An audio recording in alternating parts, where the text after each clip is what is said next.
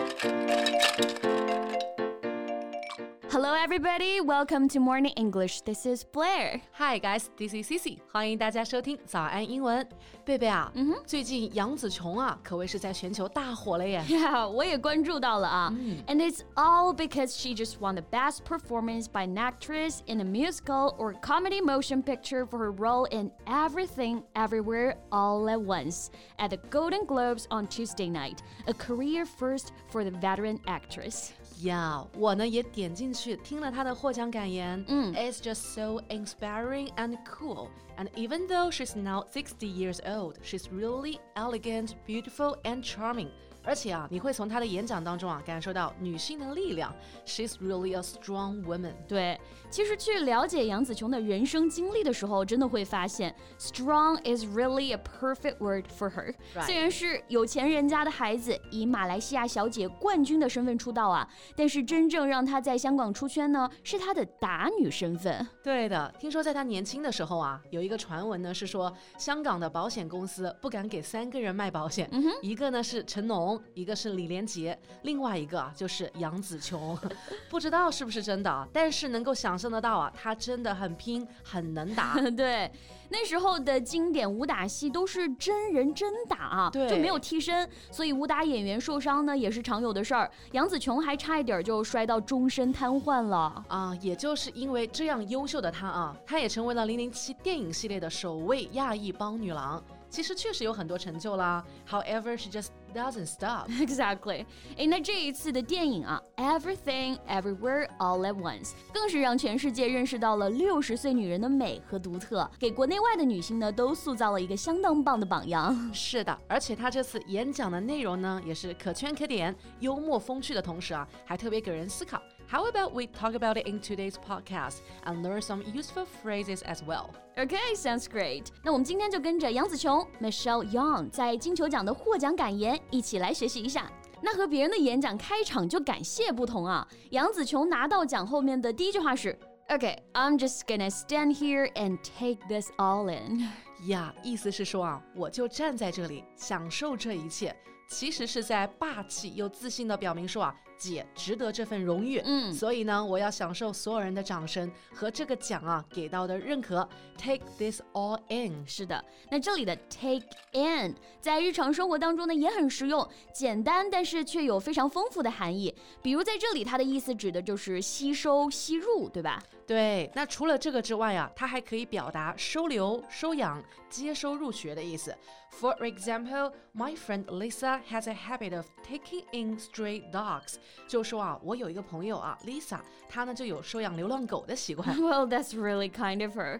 那除了这个意思之外，take in 还可以用来表示欺骗，such as this one。Don't be taken by his charm. He's ruthless. Right. 那我们继续来看她的演讲啊。紧接着，She said, "Forty years, not letting go of this." 四十年了都没有对这个奖放手。Yeah, let go of something 就是对什么什么放手。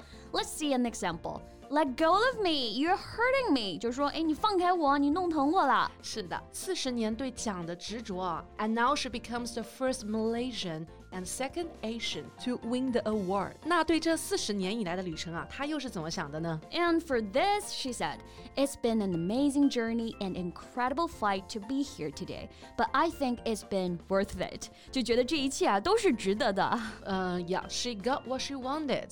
所以呢，她用来总结奋斗的这段时光啊，用到的表达是 amazing journey and incredible fight。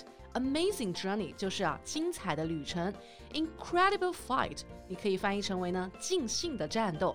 它用到了这个词 fight 斗争战争，为什么会这么说呢？Well，因为它后面的演讲内容里面也就说到了啊，Because look at this face, I came here and I was told you're the minority. Minority, M I N O R I T Y. It means any small group in society that is different from the rest because of their race, religion, or political beliefs, or a person who belongs to such a group. 也就是我们说的少数派、少数群体、少数民族这个意思。哦呀，那作为亚裔的女演员啊，并且还是大龄的亚裔女演员，被直接当面告知说，You are minority。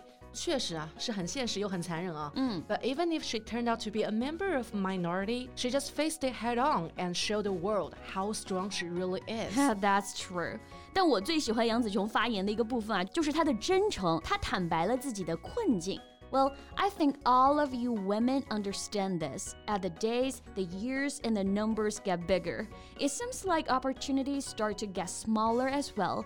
And it was probably at a time when I thought, well, come on, girl, if had a really, really good run. 是的，也就是说啊，对于女性来说呢，年龄越大，机会越少， 所以这个时候啊，能够不被年龄束缚，发自内心的对自己的认可就很重要。嗯他这里用到的这个表达啊，就很实用。You've had a really, really good run。对，have a good run。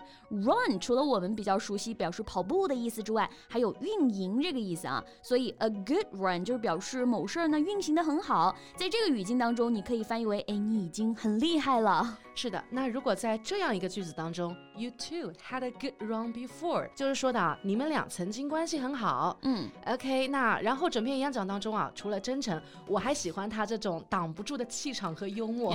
比如说这一句啊，当他被音乐催下台的时候呢，他回应道：“Shut up, please. I can beat you up, OK? I'm that serious。太帅了，对不对？”。对，这里有两个表达，首先 shut up，这个大家很熟悉啊，你给我闭嘴，beat somebody up。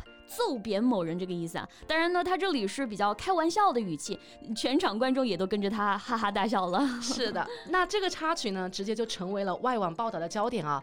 外网的标题呢，都是像这样的：Michelle can win a Golden Globe and probably beat you up while doing it。杨紫琼能拿金球奖，说不定还能边得奖边揍你一顿。Yeah, and another one from NBC. Why Michelle Yeoh's "Shut Up" means a lot at the Golden Globes was profound for Asian women. NBC News 评论称啊，人们看惯了白人资深男演员在台上霸道的占用大量的一个时间发表感言。那对于许多的亚裔观众来说呢，杨紫琼的这句玩笑话啊，有着更深长的意味。呀那恭喜杨紫琼啊！同时呢，也非常触动，年过六十仍然能够迎来人生的巅峰时刻。所以我觉得啊，年龄真的不是问题，关键在于啊，永远年轻的心。That's exactly right. It's not how old you are, it's how you are old. Right. 那我们今天的节目就到这里了。So that's all we have for today. So thank you so much for listening. This is Blair. This is Cici. See you next time. Bye. This podcast is from Morning English. 学口语就来早安英文。